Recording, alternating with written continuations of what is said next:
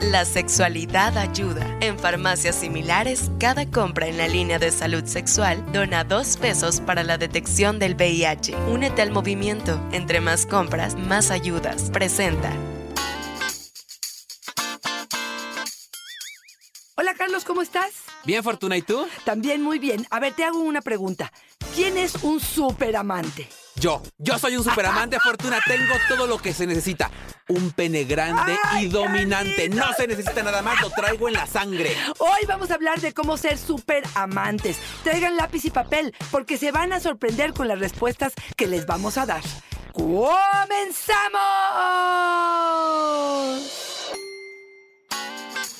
Dichosa sexualidad.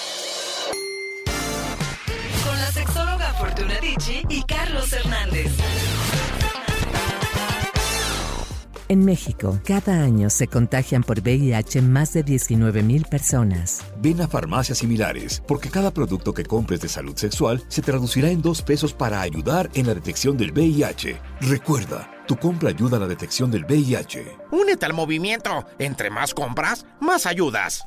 No, Fortuna, no es un chiste. Genaro nos dice, yo soy un superamante, solo necesito mi pene porque el resto lo traigo en la sangre. Fíjate, me- sí, ya, ya sé que todos se acaban de escuchar esto, se acaban de caer, pero me parece bien revelador, me parece muy ilustrativo de la idea que hemos construido los hombres de ser superamantes y de esa idea que por vivir en este entorno patriarcal de hombres, de machos sementales, las mujeres también se han comprado de lo que es ser Sí. superamantes mujeres. ¿no? Pero, pero mira, tarde que temprano nos damos cuenta que el superpene no, No es da. suficiente, porque Claro. no terminamos siendo, estando satisfechas, teniendo esta diversión o esta satisfacción. Y más, te voy a decir que me permeó al escucharlo, ego. Claro. Más que otra cosa, no me importa el tamaño de su pene, me importa el hecho de que una de las características para mí más importantes de un buen amante es el que tiene flexibilidad, el que se adapta y sabe leer o sabe escuchar las necesidades del otro, el que puede realmente conocer quién es el otro y esa curiosidad que te puede dar el ser un buen amante, no la tiene él.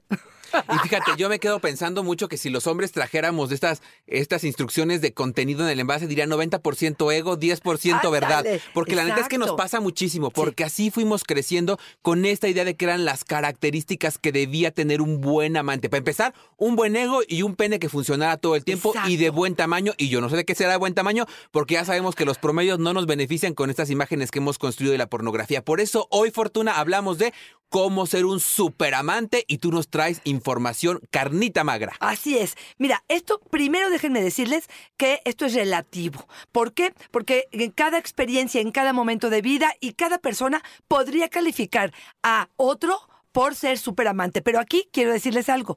Yo no me puedo calificar como superamante y esto es algo que me es muy importante. Me puede calificar la persona con la que estoy, pero yo me hablaría de muchísimo ego y realmente no entender qué es lo que estoy hablando. Para ser bueno en la cama no necesito un macro pene, ni una vulva rosada, ni unas bubis carnosas, ni mucha calentura. Yo creo que tendríamos que tener mucha sensibilidad, mucha empatía, conocer al otro, curiosidad, hablar de las cosas que me son placenteras y que te son placenteras, realmente tener esa sensibilidad, tener paciencia, ser flexible, muchas características que justo el día de hoy quiero hablar con ustedes. Y me encanta que nos lo vayas diciendo así, Fortuna, porque de verdad muchas de las historias que nos llegaron y que les compartimos ahí, que nos dicen cómo es un superamante, cuáles son las herramientas que tiene un superamante, de veras que andan por China, ¿eh? Nosotros andamos por el rumbo de la villa. Mariela, un superamante es el que escucha de verdad lo que su pareja quiere, que no se hagan los locos, bien que saben lo que queremos. Fíjate, me gusta mucho la participación, pero yo les pregunto, ¿de verdad sabemos lo que No, quieren? ¿O nos esa- estamos haciendo yo los locos o no? antes, aplaudí antes. Y luego, ¿sabes qué pensé? Que el, el aplauso podría parecer otra cosa. No, no estamos, estamos con ropita Ah, completamente enteros. enfrente uno del otro, o sea que tranquilos. Pero sí, sí te diría, la primera parte me gustó, Carlos, el hecho de entender que escuchar. ¿Por qué? Porque yo puedo realmente tener la sensibilidad para decir, a ver, mi rey, ¿qué es lo que te gustó? ¿Qué es lo que te gusta? ¿Qué es lo que hago bien? ¿Qué es lo que me falta hacer? ¿Cuáles han sido los momentos más placenteros? ¿Qué fue lo que hicimos? ¿Te gustó cómo moví los dedos? ¿Te gustó que, este, no sé, si estábamos perfumados? ¿El ambiente que tan importante es para ti? Y esta sensibilidad es lo que me hace el superamante, ¿no? El poder cooperar. Fíjate, una de las cosas que yo más rescato de ser superamante, te lo digo en serio, tiene que ver con disfrutar. Que yo goce, que esté al 100%, Carlos, en este encuentro. Que me entregue completita, que ponga mi interés completo en ti, que no tenga el celular a la mano, que no esté distraída con otras cosas. Un superamante es el que está al 100% en lo que está haciendo, que se enfoca y que conoce porque el otro se lo ha dicho, que es un buen encuentro, un encuentro satisfactorio para ambos. Fíjate que hace unos días escuchaba un podcast donde decían que la ansiedad era exceso de futuro, ¿no? ¿Ok? Yo Me gusta. pensaba mucho en, claro, si la ansiedad en la cama nos gana, si la ansiedad en la cama no nos deja concentrarnos con el placer que requerimos, exceso de presente. Y entonces hacernos conscientes de lo que tengo en este momento y a lo mejor verbalizarlo y pensarlo. Tengo una mujer hermosa enfrente. Estoy en- eligiendo es- en, este hoy. momento, en una cama limpia, en un aroma Sí. delicioso Sí. y nos vuelve a la quilla a la hora. Fortuna, Aida nos dice, mi superpoder como amante es el hacer unos orales enloquecedores. O bueno, eso me han dicho. Qué gran superpoder, Sí, Fortuna. sí, yo creo que es un superpoder. Porque una persona que, otra vez, perdón, pero la respuesta número uno cuando hablamos de personas que han recibido el sexo oral, la característica número uno que te mencionan es actitud. Y yo creo que esta es importantísimo. Para hacer un buen sexo oral, si la otra tiene una actitud positiva, propositiva, deliciosa, que está disfrutando que está haciendo, me parece que son de las piezas fundamentales. Sí, creo que una buena técnica en sexo oral puede derretir a cualquiera. También hay una estadística que dice que muchos hombres mencionan que el sexo oral es a veces favorito o más importante que la misma penetración. Claro, si esto está siendo algo delicioso y placentero para ambos. Ahí te va una de las que yo traigo para ti el día de hoy. ¿Cómo ser un superamante? ¿Qué es la kriptonita? ¿Qué es lo que destruye? La inseguridad. Por lo tanto, ¿qué sería lo que me ayuda a ser un superamante? La seguridad. Y la seguridad, ojo, no es ego. La seguridad en decir dónde estoy, cómo estoy. Si yo estoy pensando en mi cuerpo y en el otro, lo valoro tal cual es. Como me lo presenten, lo valoro, lo aprecio, lo, lo disfruto, lo saboreo. Y esto me hace reflejar en el otro o le regresa esta sensación placentera que todos queremos sentir. Oye, me quedo pensando en cómo nos sentimos cuando reconocemos nuestras habilidades. Si yo siento que soy muy bueno en la cocina, por ejemplo, cuando llega el momento de hacer la cocina dices, me voy a lucir, porque esta es mi fortaleza. Si sabemos que sexualmente es nuestra fortaleza, cuando llega el momento de dar un sexo oral, te ultra mega luces y wow, brilla, pero que requiere autoconocimiento. Y creo que tiene que ser Sí, una de las sí. grandes máximas del día de hoy. Cintia, mi esposo es un súper amante porque llevamos 31 años juntos y todavía me pide que le dé taquito. Ay, qué bonito manera de decirlo. Hasta me da risa. Viejillo calenturiento, le digo.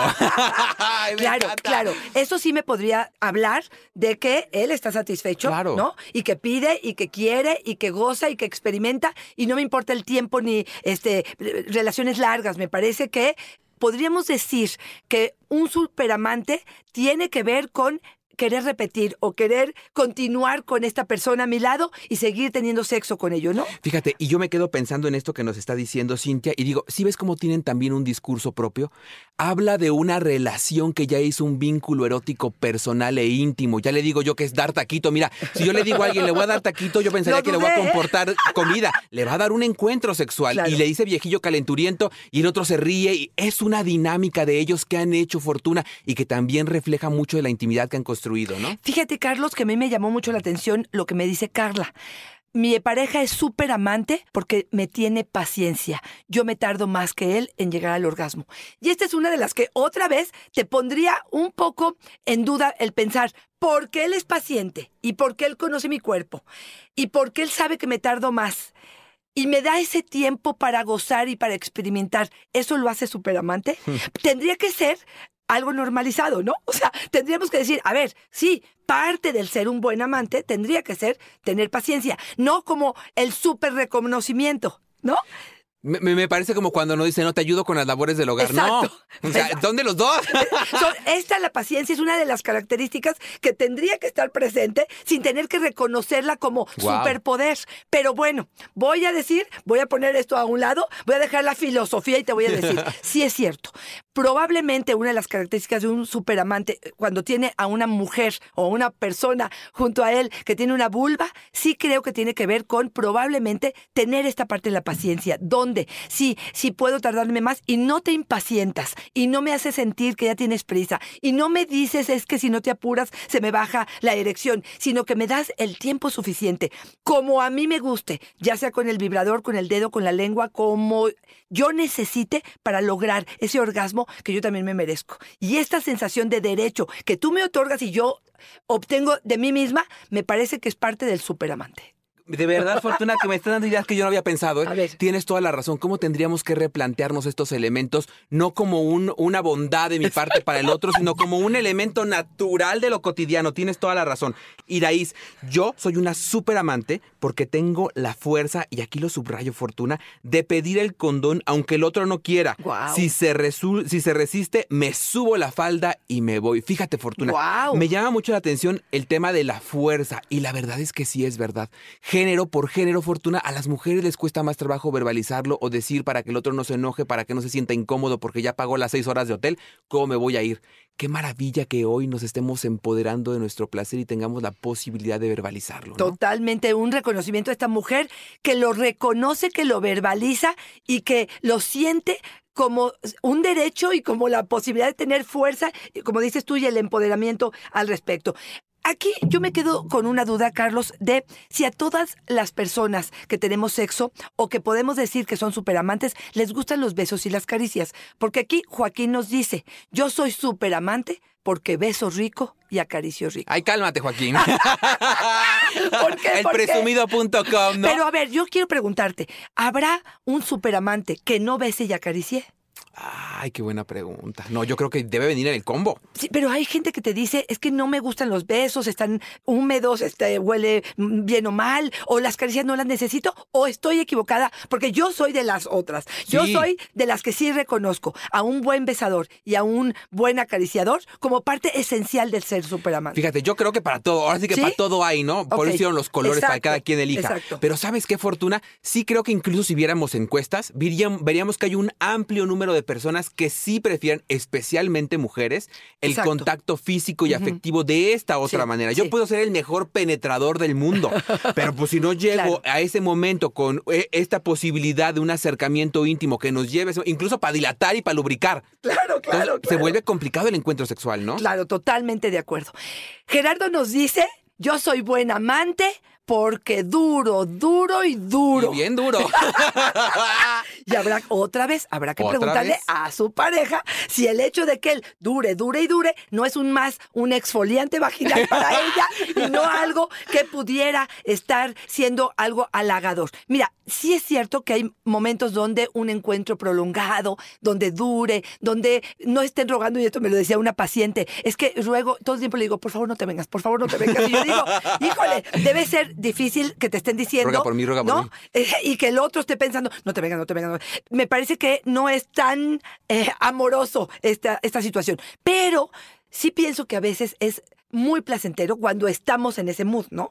Pero también creo que de pronto puede ser eso tan largo que dura y dura y dura.